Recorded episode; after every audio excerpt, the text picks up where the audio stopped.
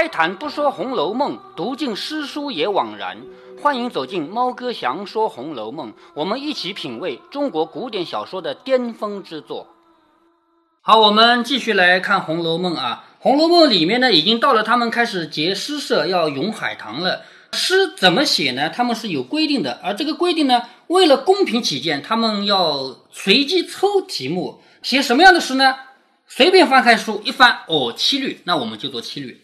用什么韵呢？叫一个不识字的丫头，你随便说个字，丫头站在门边，她就说个门，韵有了。然后再让丫头去抽抽，那打开抽屉啊，那个抽屉每一个里面都是同韵的字，把这个门韵拉开，你随便拿，就是叫那个不识字的丫头随便拿，拿出来就是这四个字。那那那谁来决定后四个字怎么排？呃，应该是拿的顺序，是吧？那我们下面就来分析一下，我们押韵除了要求韵一样以外，还有韵和韵之间的这个感觉区别来啊。因为不同的音做结尾啊，这个诗的感觉是不一样的。比方说，有一个人他写诗，他要表达自己非常开心，他用的韵和一个人想要表达自己非常伤心，他用的韵却不可以一样。一样的话，一定是出不来那种感觉的。而且不同的人写诗词，它的韵也不一样。那我在这里呢，我们就先来分析一下古代的两个最典型的词人，一个是苏轼，一个是柳永。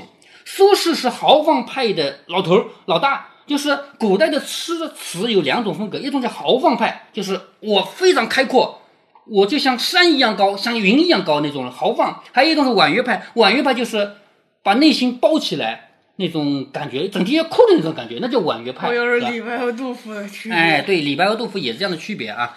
苏轼呢，他是词人里的豪放派。我们先来看一首叫《密州出猎》，江城子呢是词牌，就是很多很多词都可以叫江城子。但是呢，我们要区分什么江城子呢？往往后面再加几个字。这个江城子呢，它是有题目的，叫《密州出猎》，在密州那个地方打猎。那像这首江城子呢，它后面没有字。为了区分，我们就叫他江城子，十年生死两茫茫，就把后面的第一句拿出来了，这样写知道吧？就为了区分什么什么江城子，我们往往会这样写：江城子一个点，然后十年生死两茫茫。我们这两首词啊，都是苏轼写的。这两首词我们看到它的格局是一样的，因为它是同一个词牌嘛，对不对啊？你看啊，老夫聊发少年狂，是不是也是词牌？哎，雨霖铃是词牌呀，对。老夫聊发少年狂什么意思啊？老夫就是我，我年纪大了，但是我还可以像年轻的时候一样狂妄。年轻的时候不是奔放的吗？是不是啊？现在我年纪大了，我还可以像年轻的时候一样奔放。左手牵着一条黄狗，右手擒着一只老鹰，那是打猎的嘛？是不是啊？左牵黄，右擎苍，苍就是苍鹰嘛，老鹰嘛，是吧？劲帽貂裘是什么意思啊？就是古代人平常在家里穿的衣服是那种鹅冠博带，那个衣服飘飘的，出去打猎总不能穿这个衣服吧？是不是啊？劲帽貂裘就是用那个锦啊，就是好的丝绸做的锦，比较这个把能把头发给盖住的，因为古代的人的头发不是很长嘛，在上面梳一个髻，是不是？那种头发整个把头发包在里面，貂裘就是皮衣服，锦帽貂裘，千骑卷平冈。一千个人骑着马一下子过去，就像一阵狂风卷到了那个山岗上一样啊！打猎要这么多人吗？哎，他是将军嘛，他打猎当然有威风了，是不是？所以千骑卷平冈，你的感觉想出来了吗？一千个人骑着马一起冲上去，那什么感觉？是不是？是遮天蔽日的吗？是吗？它是一种很豪放的感觉吗？为报倾城随太守，亲射虎看孙郎。为报倾城，就是整个城。都跟着我出去了，我是太守啊，整个城的人都跟，当然这是夸张了，是不是啊？说亲射虎，我亲自射老虎，看孙郎，就是古代在他比他还老的时候，有一个孙权，知道吗？孙权是三国时代的，嗯，是吗？孙权他的老爸叫孙坚，他们那个时候打老虎什么都是很有威望，很有名声，所以到了这个时候，你们看我就像孙郎那样，啪一记直接射出去，我能射老虎的，那。你读得出这个感觉来吗？很豪放，是不是？嗯，对吧？酒酣胸袒上开张，就是我酒也喝够了，我胸口露出来了，就是那个衣服一拉开，那种感觉出来了吧？就是练武的人嘛，是不是？酒酣胸袒上开张，鬓微霜又何妨？就这个地方有像霜一样白了，有什么关系啊？我年纪大，我照样可以打猎啊，是不是啊？鬓微霜又何妨？持节云中何日遣冯唐？这是一个典故啊，就是他作为一个将军，他将军是想要建功立业的，但是什么时候有机会去建功立业呢？什么时候会把我像冯唐一样派出去呢？这是一个典故，知道吗？持节云中，何日遣冯唐？持节就是拿的那个符啊，就是谁拿着一个符来找我，把我像冯唐一样派出去打仗，知道吧？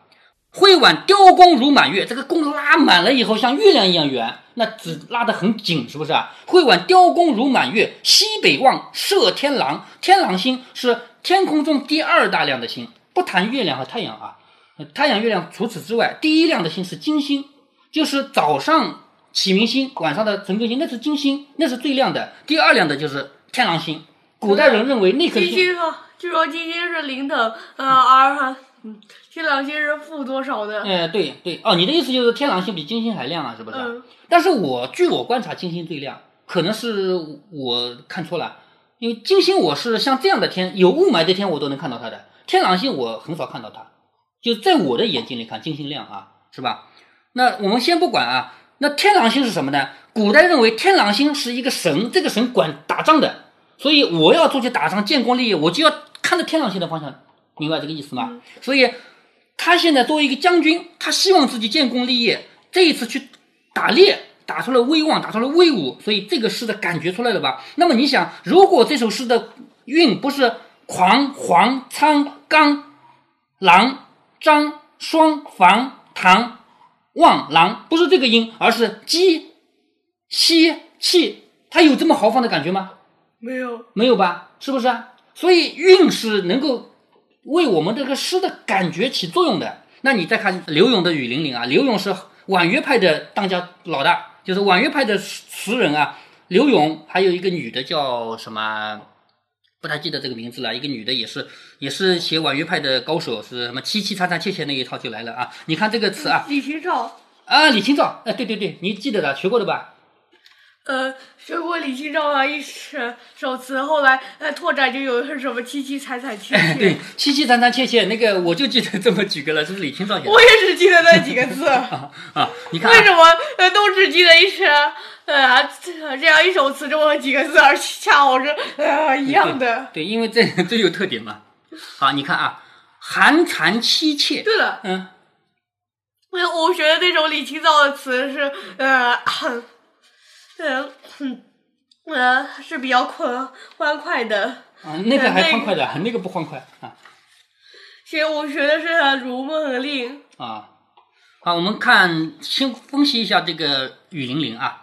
寒蝉凄切什么意思啊？就是到了秋天了，蝉都不叫了，蝉不是夏天叫的吗？是不是？到了秋天不怎么叫了，它的叫声很凄切，听起来就是很悲伤的样子。你觉得蚕都凄切了，那自己是是不是很凄切啊？嗯寒蝉凄切，对长亭晚。长亭是什么地方啊？就是送客的地方。那我刚才我们刚才读到洒雷霆了，是不是？长亭不就是洒雷霆吗？是吧？在那个地方，两个人相对已经很晚了，骤雨初歇，下了一场也是呃送客的吧？哎，对，骤雨初歇什么意思啊？下了一场大雨，刚刚停下来，是吧？都门畅饮无序，都门就是城门外面，在城门那儿喝酒，喝酒，喝酒，哦，畅饮啊，畅，都门畅饮无序，就是喝着喝着也没有什么思绪，脑子也想不到什么东西。留恋处，舟吹发，就是我还留恋，我还舍不得的时候，那个船说我们要走了啊。明白吗？嗯送客了吧，是吧？执手相看泪眼，互相牵着手，互相看到对方的眼睛都流泪的。这手相看泪眼，竟无语凝噎。我们互相说不出话来，我都噎住了。念去去千里烟波，就是我在想，咱们一分别以后，一千里的烟波浩渺，烟波浩渺就是水面，是不是啊？一千里的烟波浩渺，暮霭沉沉楚天阔。楚天就是楚的那个地方的天啊，特别高，就是湖南省那个地方啊。就是暮霭沉沉，就是黄昏的那个雾气飘起来了。楚个这个地方的天特别高。下面一句是多情自古伤离别，就是自古以来多情的人都会为离别而伤心的，是不是啊？更哪堪冷落清秋节？就是本来我们就要为离别而伤心，何况现在是清秋节，是秋天，秋天不是也是伤心的吗？落叶的时候嘛，对不对？是今宵酒醒何处？今天我们都喝了这么多酒，我这个酒又要在什么时候醒来呀？杨柳岸，晓风残月，就是等到第二天，晓风就是早上的风啊，早上的风吹我的时候，我醒来，我躺在杨柳岸边，看看只有月亮，是不是？杨柳岸，晓风残月。此去经年，就是你这一走要过几年以后才可能见面了。此去经年，应是良辰好景虚设。就是你不在的时候，这这么多良辰美景都是没有用的，因为你不在。纵有千种风情，更与何人说？就算有一千种风情，我跟谁说去啊？好，你看这个诗词和前面这个“老夫聊发少年狂”，感觉出来了吗？不一样吧？那如果说它的韵尾不是切歇。眼耶，还有别结射，这个古音是押韵的啊。啊，说如果不用这些音，如果也用这个狂啊黄啊，它有这种悲伤的感觉吗？没有，那么也没有，是不是啊？所以韵尾对于一个诗的感觉就很有作用。那你再看这个门魂哼昏，什么感觉？你先告诉我一声，这是什么感觉？悲伤，它没有那么悲伤，不像这个耶这个音啊，没有那么悲伤。它是有一点，也是属于悲伤的有点伤感，是不是啊？所以接下来他们要写的这么多诗啊，都是带有伤感的。我们刚才已经提了这个苏轼和柳永这两个人啊。苏轼这个人他比较豪放，于是呢，他写的明明伤感的诗，他也会用昂来结尾。我们再来欣赏一首《江城子》啊，“十年生死两茫茫”。这个诗其实如果换别人写的话，一定是伤心的，但是他把它写成了昂结尾。你看，我现在知道为什么，呃，就算不懂，呃，那，呃，诗诗的呃意思也能呃明白诗诗里面情感。因为音是不是啊？啊，是不是因为读音啊？我想是。啊，你想是啊？那我们再把这个江城子来分析一下，就看得懂了啊。十年生死两茫茫，是苏轼的老婆死去已经十几年了，就是十几年以后再来回忆自己的老婆，十年。对了，嗯。同一词排名的词词是不是呃韵脚很嗯啊不是这个不是可以用别的韵脚的知道吧？呃是是应该我是不是呃都是同一类的韵脚？不也不是，不同的人写可以写不同的，完全不一样啊。嗯，我们家里还有诗词三百首的，我下面我翻给你看看就知道了啊。同样是江城子，它可以有别的韵啊，但是苏轼喜欢用昂，知道吗？因为苏轼是个豪放派。十年生死两茫茫，是指他的老婆死了，到现在已经十几年了。这十几年，一个活着，一个死了，那岂不是生死两茫茫吗？是不是？不思量，自难忘。就是我虽然不是每天去想，但是我还是忘不了。这个感觉有吗？我虽然没有刻意的去想老婆，但是我忘不了呀，是吗？千里孤坟，无处话凄凉。他自己在外面当官，他又不在老家，一千里以外的那个坟很孤单吧？没有人可以说我有多凄凉。凄凉这个词应该是感觉比较伤感的吧？可是他偏偏用的昂这个韵，是不是啊？纵使相逢应不识，纵使就就算就算你现在见到我，你也不认识我。为什么？尘满面，鬓如霜。因为我这么多年在外面当官，到处跑来跑去，我满脸的灰尘，我鬓都像霜一样白了。鬓就这个地方，是不是啊？我头发就像霜一样白了，你还认识我吗？十年以前的我和十年以后的我不一样，你还认识我吗？纵使相逢应不识，尘满面，鬓如霜。下面一句，夜来幽梦忽还乡。夜里我做了一个梦，梦到我又回到老家去了。因为他在外面当官嘛，好久不回自己老家了嘛。我夜来幽梦，我忽还乡。小轩窗正梳妆，就是我们家的那个小房子。轩不是小房子吗？对不对？小轩的那个窗户啊，窗边啊，我梦见你正在梳妆。因为古代的女子不都是在这个窗边梳头啊？什么什么的，对吧？窗边，对啊，绣楼里又不能出来，女孩子又不能随便到外面来。那为什么是在窗边？窗边亮啊，是不是？嗯。小轩窗正梳妆，相顾无言，唯有泪千行。就是我们十年不见了，我梦里面见到了你，其实我也真的不知道该说些什么好，我们就只有互相看看，流眼泪吧。相顾无言，唯有泪千行。料得年年肠断处。就是每年我想着肠子都要断的地方，这个有两个版本啊。有人说料得年年断肠处，两个版本都有。我们现在无法考证到底苏轼写的是什么了，但是多数人认为是肠断处啊。料得年年肠断处，明月夜，短松冈。就是在一个明月照着的夜晚，在他的老家一定有一个地方叫短松冈，一定是长着松树的一个小山坡，一定有这么个地方。而且我估计这个地方葬着他的老婆。就是他的坟啊，我估计葬在这个地方，也有可能是什么？也有可能在短松冈这个地方，他老婆活着的时候，他们俩留下过深刻的记忆。所以他现在每年把心都碎掉的地方，肠子都断掉的地方，一定是在那个短松冈的明月夜。我估计就是他老婆还活着的时候，在那个明月夜短松冈的地方，是不是有过两人难忘的记忆？我为什么把这个词也拿出来读给你听呢？就是江城子，呃，不，江城就是苏轼这个人啊。他作为一个豪放派的诗人，他能够用豪放的感觉去写一个婉约的诗词。他想老婆呢，想的这么凄婉，但是他恰恰用昂这个韵，让我们读这个诗、读这个词，感觉很不一样。既能体会到他那种心情，他思念家人的心情，同时也感觉到他这种气度是豪放发散的这种气度，我们能感觉出来。所以这个人历历史上留下来的形象非常的豪放。他的最著名的是《赤壁怀古》，就是大江东去，浪淘尽，千古风流人物。这个是什么情况下写的呢？他被贬官，贬官就是好好的当了官，大官变成小官了，就是因为什么什么原因，具体什么原因我不记得了，反正就是大官变成小官，京官变成地方官，本来在京城里到外面去了，那多苦啊，钱也变少了，人也变远了，是不是？按照普通的人，别人的话，他肯定整天喝酒，整天写那些凄凄惨惨的诗了，对不对？他不是，他在贬官以后最困难的时候，写了“大江东去，浪淘尽”，就是看着长江哗哗滚过去，那么多浪打过去，千古风流人物。这首词叫做《念奴娇》，词牌名《念奴娇》啊，赤壁怀古，就是他站在赤壁的那地方，想起了古人。但是实际上，他作诗的地方并不是赤壁大战的赤壁，所以我们现在留下了两个赤壁，一个叫文赤壁，一个叫武赤壁。武赤壁是当年打仗的赤壁，文赤壁是苏轼写文章的、写词的赤壁。对了，嗯，据说还呃有一个地方和山上和红色的，所以呃被称为赤壁。那是武赤壁啊，就是因为石头被烧红了嘛。赤壁的来源就是红色的石头呀。啊啊，嗯，现。现在红还是因为是被烧红的吗？那不是，那现在肯定不红了。你说有一个地方因为现在红叫赤壁啊，那个我不知道啊。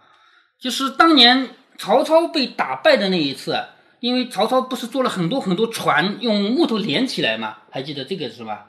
然后被一把火烧了，整个曹操的营帐全烧光了以后，这把火烧得太旺了，连那个旁边山都烧红了，所以这个地方后来叫做赤壁。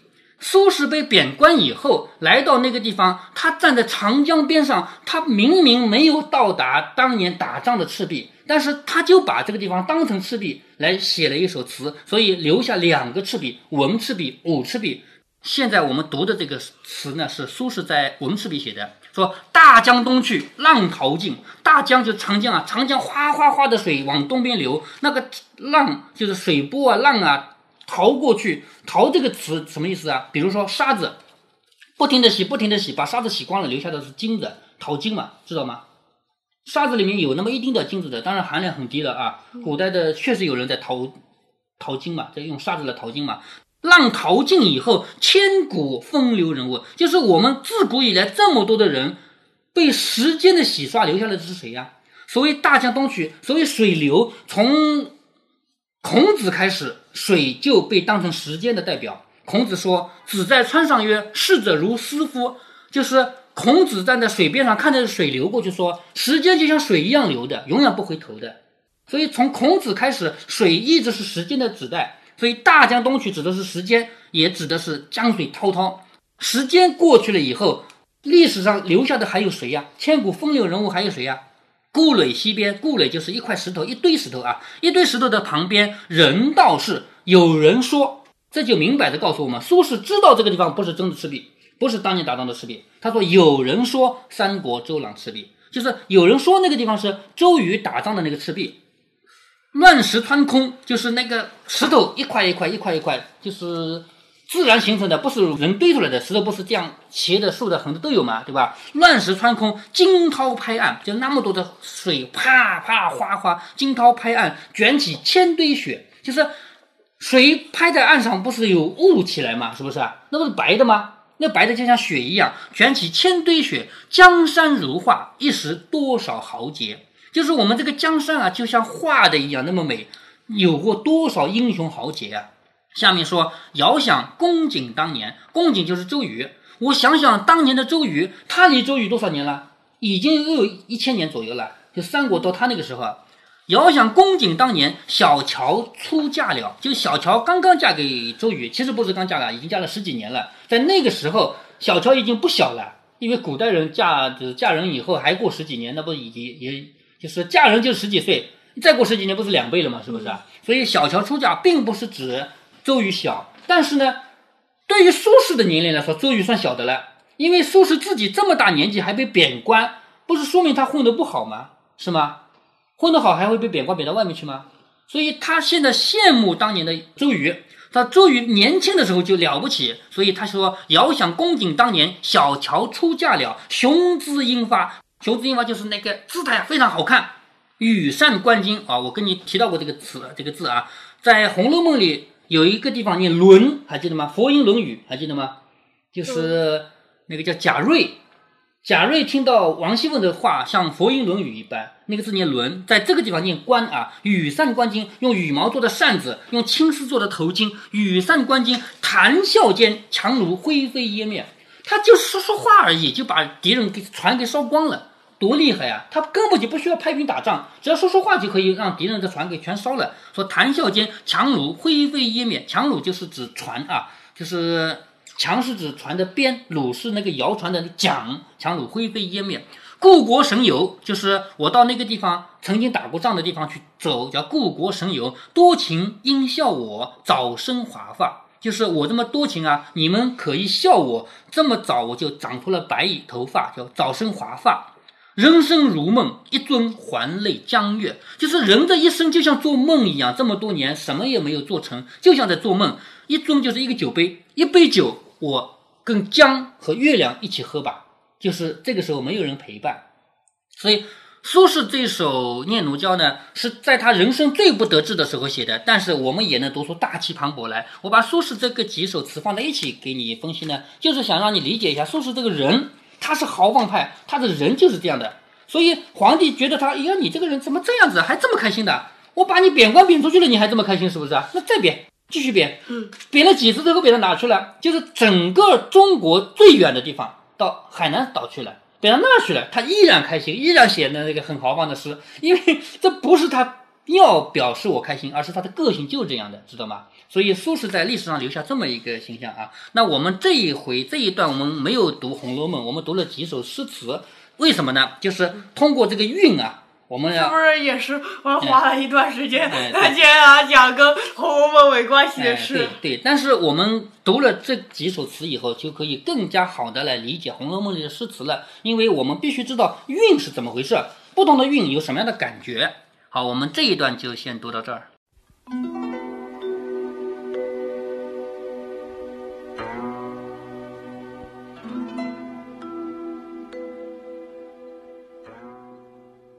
猫哥分豪放和婉约两派给女儿读了点诗词，其实本意是让女儿了解韵味对诗的感情的作用。至于婉约派的代表人物，为什么猫哥我选择柳永呢，而不是凄凄惨惨切切的李清照？因为柳永才是当年的金庸。对于今天的人来说，华语世界里没有人不知道金庸。对，在那个时代，华语世界里没有人不知道柳永。不是有一句话吗？凡有井水处，皆能歌柳词。这句话同时也说明了，古代诗词其实就是当时的流行歌曲。柳永是当时最有名的作词家，他做的歌曲传遍了所有有人的地方。写诗这个事儿，对于古人来说没有什么难度，为什么对今天的人来说很难呢？第一个原因就是。今天说话有今天的语法，我们已经不使用他们当时的语法了。第二个原因是我们今天的人读的没有那么多了。有一句话是这样说的：“熟读唐诗三百首，不会作诗也会吟。”有人要说这算吹牛吧？读了三百首唐诗，自己就会写了吗？猫哥当年也以为这是老师骗我读诗的，为了骗我多读一些诗，连这样的话都编得出来。直到有一天，我自己也写诗，我才相信这原来是真的。其实所谓的三百首根本就没有那个必要，几十首就够了。这是猫哥我用自己的经历得出的总结。我是在什么情况下读诗的呢？那是我的中学时代，当时每天早上都有早读课，早读课上全班五六十个人坐在教室里大声朗读，老师在教室的前方监视着。谁要是敢不读书，老师会先怒目而视。你要是还不改过，他就拿着武器向你走来。但是老师并不可能听到每一个学生读的是什么。你想啊，五六十个人大声朗读，谁知道你读的是什么？老师所谓的监视，无非是看你的嘴巴动还是不动。我呢，读一会儿规定的科目以后，就会抽出我的唐诗宋词来。我的中学时代写过好多诗，我还编过自己的诗集。在中学和大学的时代，我还厚颜无耻地跟别人交流过。从某种意义上说，别人不会而我会的，那肯定是个优秀的、值得夸耀的事儿。但是从另一个角度说，每一个人在评点诗词的时候，不管他自己会不会，他参照的都是自己能记住的最好的那些名人作品。这其实很好理解啊。比如说，很多人看过电影以后说这部电影拍得不好，难道让他自己拍会更好吗？不是，他不会拍，并不代表他没看过更好的。所以，后来我就不把自己的诗集拿出来了。在我的中学时代，写诗的并不只有我一个，就在我自己的班级里，也还有别的同学也写。我的运气好在初中的时候，有同班同学陪我一起对对联，互相出上联对下联；高中的时候，有同班同学陪我一起写诗，同一个词牌各写一首，同一个五言七言诗各写一首，相互较劲。那些同学，他们专门练过写诗吗？也不是，无非是像我一样读的比较多而已啊。所以，我们回到《红楼梦》的话题上来，贾宝玉只有十二三岁，姐姐妹妹们大的也只有二十岁，小的可能才十岁。他们能把诗写那么好，一方面有曹雪芹的夸张，另一方面他们会写，那是肯定的。如果您觉得猫哥的读书分享有益有趣，欢迎您点击订阅，这样您将在第一时间收到猫哥的更新提醒。如果您有什么要对猫哥说的，不管是赞还是批评，不管是提建议还是唠唠嗑，欢迎您在节目下方留言。您也可以加猫哥的公众号，四个字“猫哥在线”。您还可以加入猫哥的听友群中，微信群呢，用语音节目没有办法说清，还是 QQ 群方便，群号为八四九九六六八九九。不管加入 QQ 群，还是微信群，还是在节目下留言，还是在公众号留言，您都可以围绕着书中的智慧和读书的乐趣畅所欲言。好，再见。